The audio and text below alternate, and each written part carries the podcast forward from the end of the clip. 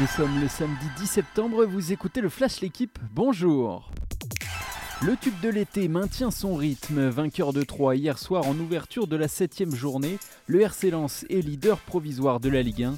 Dans un stade Bollard rempli et bouillant, les 100 et or l'ont emporté 1-0 grâce à leur défenseur Kevin Danso.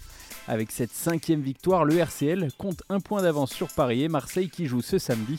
À 17h, le PSG reçoit Brest, l'OM accueille Lille à 21h. Les choses sérieuses commencent aujourd'hui pour les Bleus. Face à la Turquie, l'équipe de France dispute à midi son huitième de finale de l'Euro. Un match abordable mais piégeux dans une salle qui sera surchauffée par les fans turcs. Être sérieux dans le sillage du leader Evan Fournier, telle sera la mission des Français.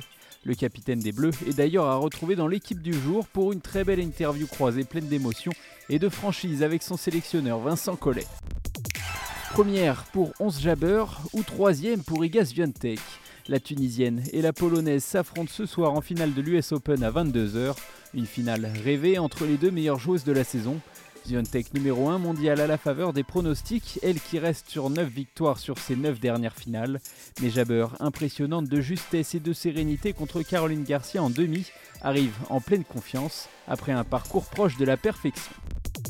Benoît Cosnefroy, plus fort que Wood Van Aert et Tadej Pogacar, le coureur d'AG2R, est devenu hier soir le deuxième Français à remporter le Grand Prix de Québec malgré la présence de nombreux cadors. Il succède à Thomas Vaucler, vainqueur en 2010 et désormais sélectionneur de l'équipe de France. Certains y verront un signe du destin pour Cosnefroy à deux semaines des championnats du monde qu'il ne comptait pas disputer. Mais ce succès, couplé à l'incertitude à la Philippe, pourrait peut-être semer le doute dans l'esprit de Vaucler. Merci d'avoir écouté le Flash l'équipe, bonne journée